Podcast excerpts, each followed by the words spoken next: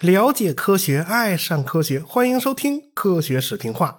我这感冒还没好啊，这嗓子还没恢复过来啊，大家凑合着听啊。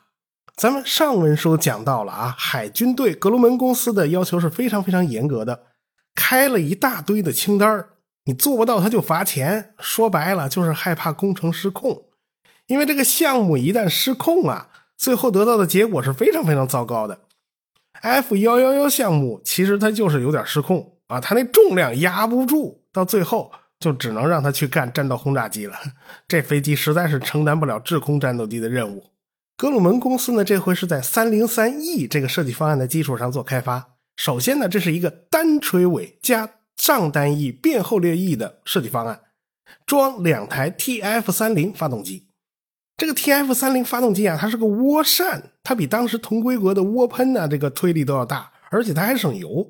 从指标上来看啊，从账面数据上来看，这发动机还可以啊。哎，这海军呢想尽快形成战斗力了啊，那也就没有时间穷讲究了，就是它吧。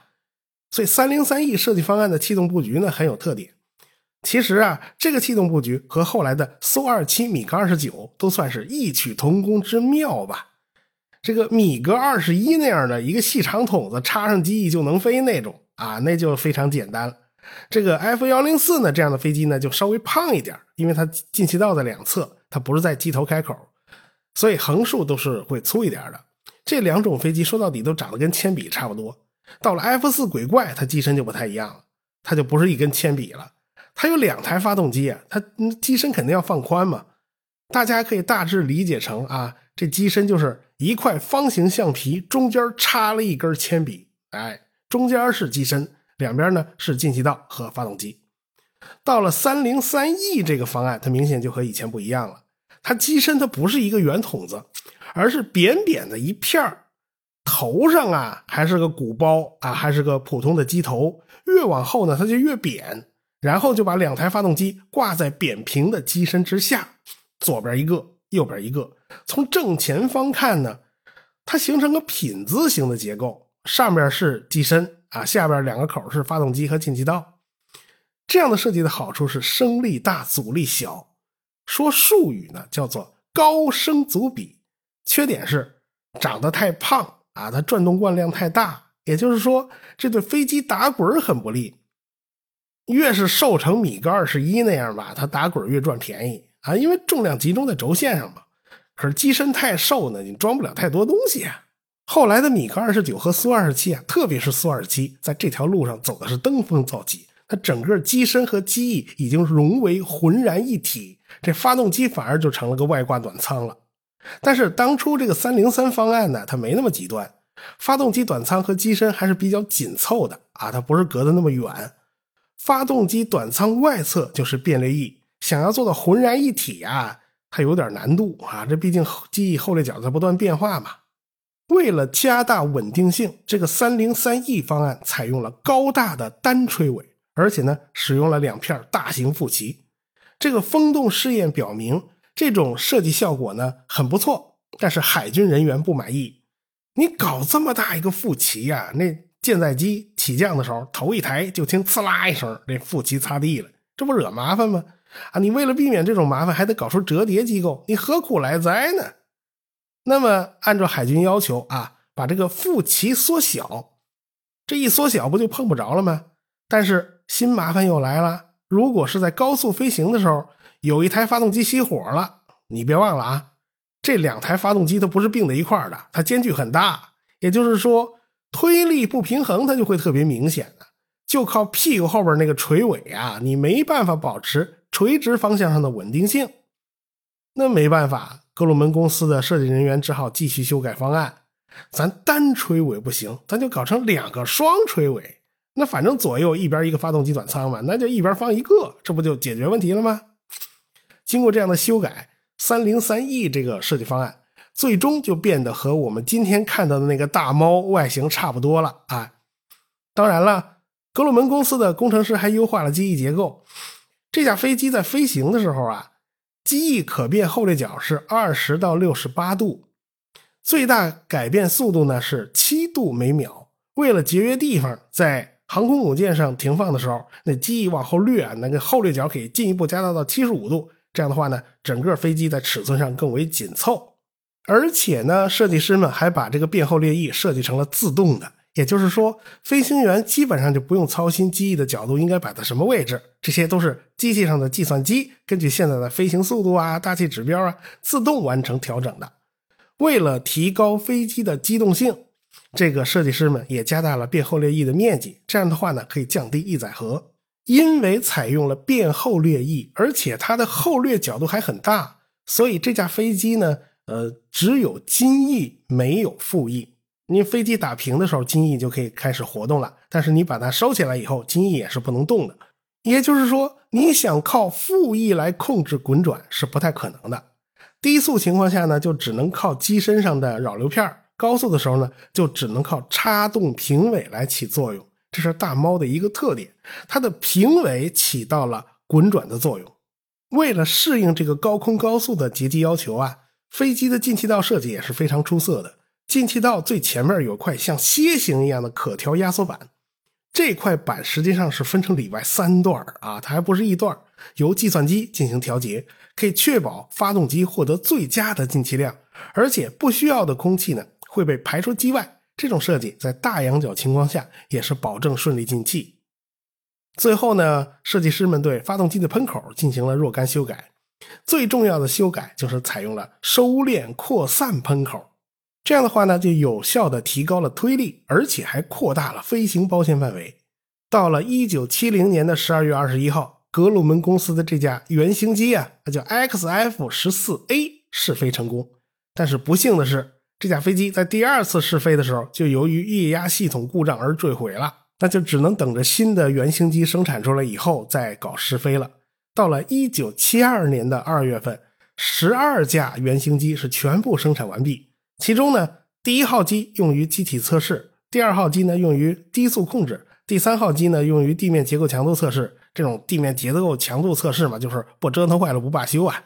这个四号机用于测试雷达，用于测试不死鸟导弹的发射；五号机用于系统整合；六号机呢就是用于导弹和其他武器系统的投射试验；七号机是用来测发动机的；八号机是借给海军做综合评估的；九号机呢还是测试雷达；十号机用来验证在航空母舰上的操作适用性；十一号机用于测试航电系统；十二号机是个备份。顶替一号机的工作，一号机不是摔了吗？反正整个测试过程摔掉的飞机可不止一号机啊，六号机、八号机、十号机，最终因为各种各样的原因也都摔掉了。这毕竟是一架全新的飞机，所以试飞的时候呢就麻烦不断。等到这些小故障全部排除以后，开始进入小批量生产阶段了。这第一批二十六架先导机生产的还是很顺利的。到了一九七二年六月份，新飞机。开始在航空母舰上进行试飞。同年十月份呢，海军正式装配使用啊这架飞机。这个时候，飞机上装的那个火控雷达呀，它仍然是个测试版的，它还不是完全版。一直到一九七三年十一月，新型飞机才通过了美国导弹试验中心的实战测试。到此为止，新飞机算是通过了美国国防部的大规模生产批准啊，正式给了个编号，叫 F 十四，外号 Tomcat。也就是日后粉丝无数的大猫啊，这个就就此横空出世了。F 十四战斗机的长度呢是十九点一三米，机翼拉开呢翼展是十九点五四米啊，这机翼拉开了比机身还要长一点如果是收起来的话呢，翼展是十一点五六米，相差还是挺多的。大猫虽然比 F 幺幺幺 B 要轻啊，但是它它也没轻到哪儿去，毕竟呢舰载机它要加固机体结构，承受舰载机起降那个冲击力。所以，飞机最大起飞重量呢，三十三点七吨，它的空重还是达到了十九吨，所以这架飞机并不轻。两台发动机最大推力呢，十一点二吨，加力推力呢是十九吨。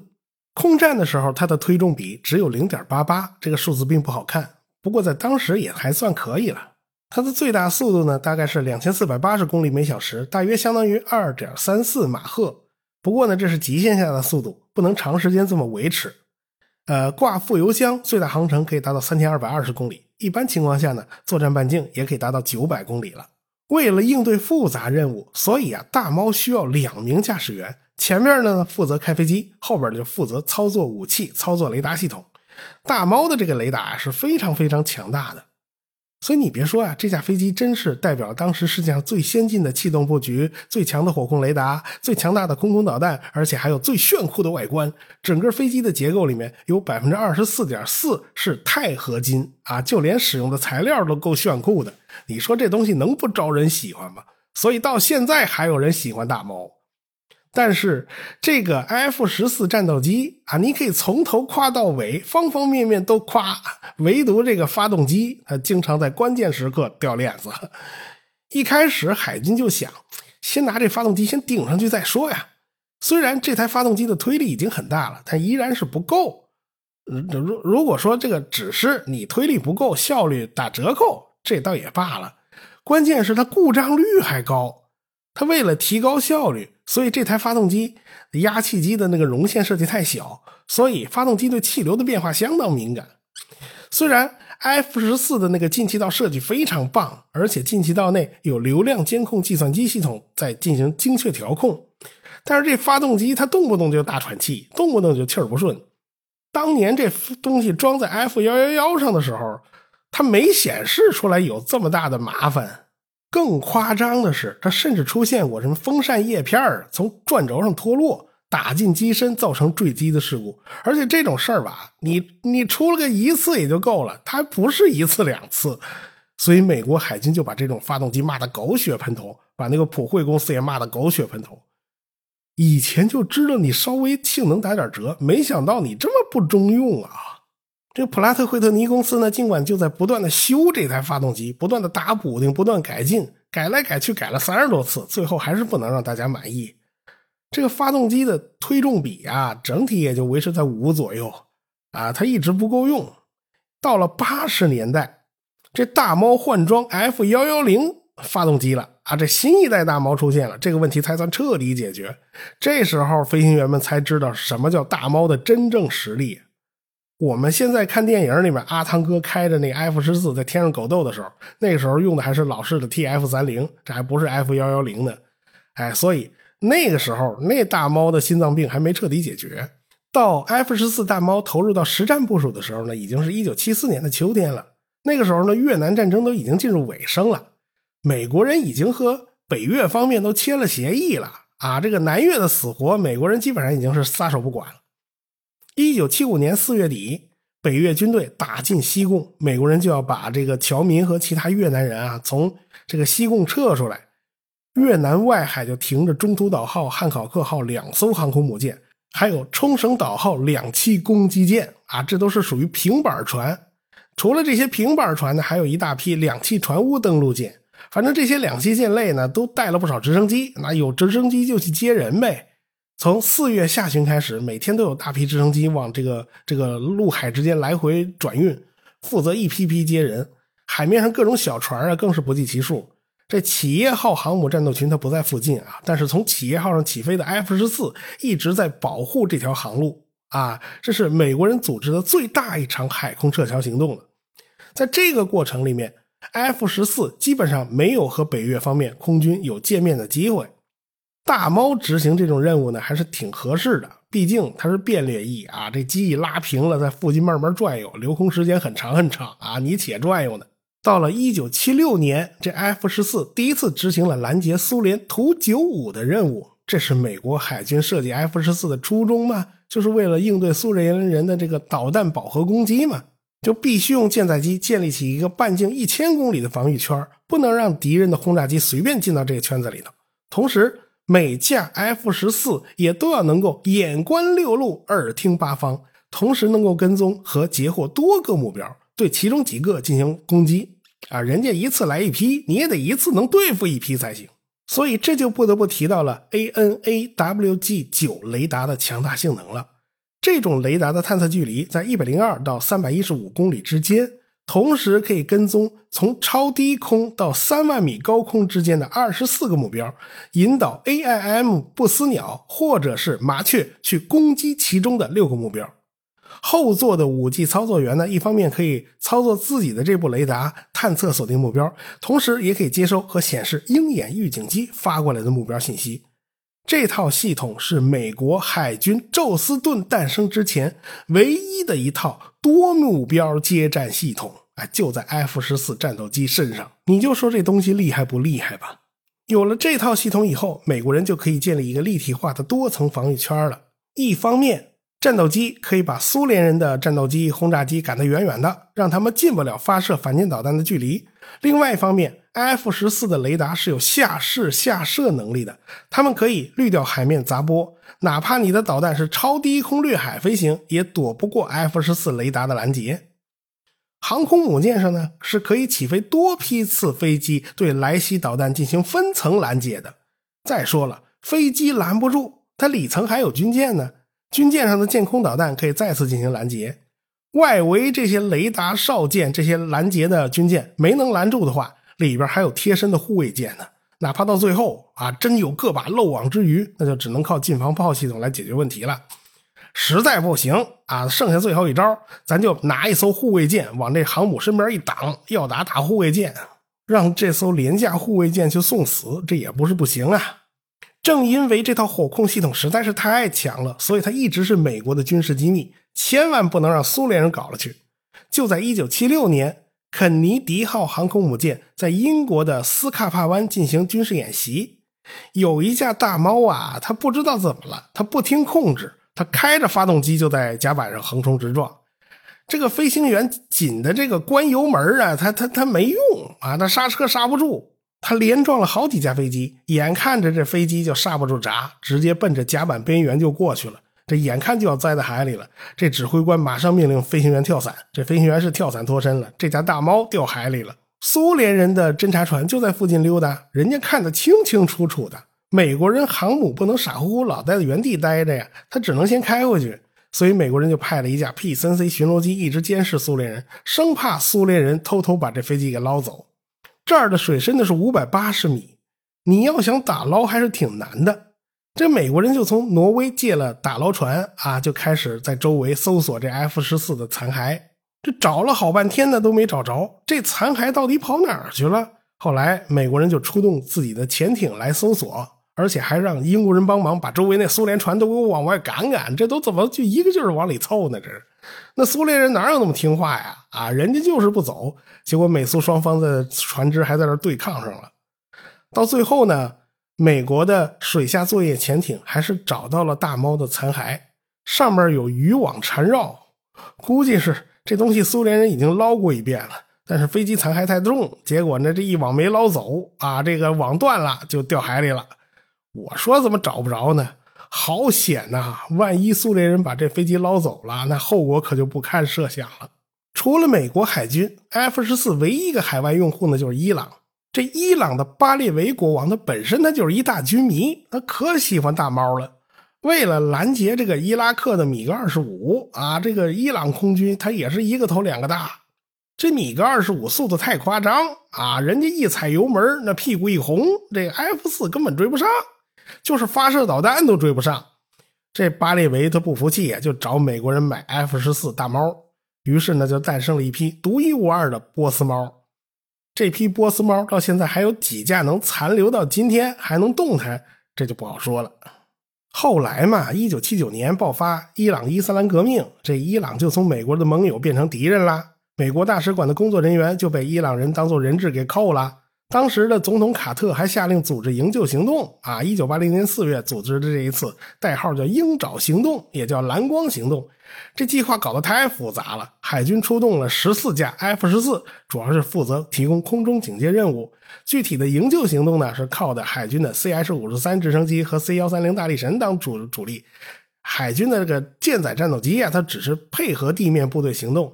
结果这次行动极其混乱，接二连三的出纰漏，最后被一场杀人暴全给搅和了啊！这蓝光行动是彻底失败。到这儿为止，这 F 十四干的还都是配角他都是空中警戒，根本没遇到真的需要开枪开炮的机会。大家看那个阿汤哥演的那个《壮志凌云》啊，《Top Gun》里边也说了啊，有的飞行员训练一辈子，可能也没有跟米格机交手的机会。因为和平时期呢，实战机会太少，大家见了面就硬扛啊，他不打。一直到了一九八一年，大猫才有了第一次真正的实战机会。这回惹事儿的这个叫卡扎菲啊，这个卡大佐，一九六九年发动政变上了台。他上了台以后，就宣布要把这个利惠勒斯空军基地给收回了，还赶走了六千多美国大兵。所以美国人对这卡扎菲是恨得牙根直痒痒。这卡扎菲就宣布，这西德拉湾这水域全部都是利比亚内海，哎，外人不许进来。但是美国驻扎在地中海的第六舰队经常在西德拉湾这个地方展开演习，人家只认十二海里领海权啊，你说不让进就不让进。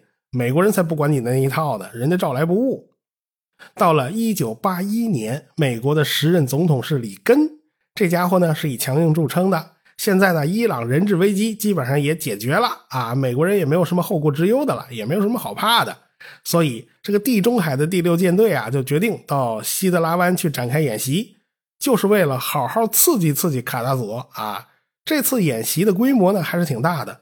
派了弗莱斯特和尼米兹号两艘超级航空母舰，外带十四艘巡洋舰和驱逐舰，舰载机有一百五十多架。一看美国人这儿拉开架势，利比亚的飞机也就开始蠢蠢欲动了。因为呢，利比亚想把美国人逼出这块区域。你要在这儿演习，我就在这儿瞎晃悠。你又不敢用实弹来打我，打了我就是国际争端了。所以啊，双方的飞机经常是挤来挤去啊，你跟我对抗，我跟你对抗。但这种事儿呢，就持续了两天，一直到了一九八一年的八月十九号，情况发生了变化。这天早上七点钟，尼米兹号航空母舰上的雷达就发现两架苏二二装配将战斗轰炸机正在冲着舰队飞过来。同时，西德拉湾上空飞行的 E 二鹰眼预警机也看到了这件两架敌机了。所以，指挥官马上命令两架正在西德拉湾上空巡逻的 F 十四 A 熊猫战斗机过去拦截。一般来讲呢，双方都是挤来挤去，他不会真的动用实弹。但是偏偏这一次，利比亚人就开了火啊！这个美国人就发现这苏二二机翼下边红光一闪，什么意思？你把那环礁打出来了啊？那美国人马上就。做机动动作呀，躲呀，这一顿躲呀，才把这环礁给躲过去。这一下可就把美国人给惹恼了。美国人也不客气，他们发射了两枚 AIM 九响尾蛇空空导弹，直截了当就把这两架苏二二给击落了。这场空战发生的地点距离利比亚海岸大概一百公里。从苏二二发射环礁导弹开始，到两架苏二二被击落，总共只有短短的一分钟，也就是六十秒。这就是美国人在越战结束之后第一次与别国飞机进行交战，也是 F 十四大猫的首开记录，第一次有了实战战果。但而且特别奇特的是，这是两种变掠翼飞机之间展开的第一场空战，因为苏二二装配将它也是个变掠翼飞机。苏二二呢是苏十七战斗机的出口版本。这个苏十七呢，是从苏七装配将改造而来的一种战斗轰炸机。这苏七的外形啊，和那个歼六长得挺像的。这种改造呢，就是把它的后掠翼的外段给它改造成能活动的，这不就成变掠翼了吗？这一改以后，飞机的起降能力和载荷能力都大大增强了。所以这种飞机改进以后，就被当做战斗轰炸机来使用，获得了一个新的编号，叫苏十七。它本身的空战能力啊，它是很弱很弱的。美国人既然赚了这么个便宜，打掉人家两架苏二十二，那见好就收了。他们就爽快的宣布啊，我演习结束了，我们不玩了啊。利比亚呢，就只能吃个闷亏啊，他也只能接受了这个结果，不然你又怎么办呢？所以地中海这边这场风波就算是过去了。但是大家万万没想到啊，地中海这边的事儿过去了，南大西洋那边又出事儿了。我们下回再说。科学声音。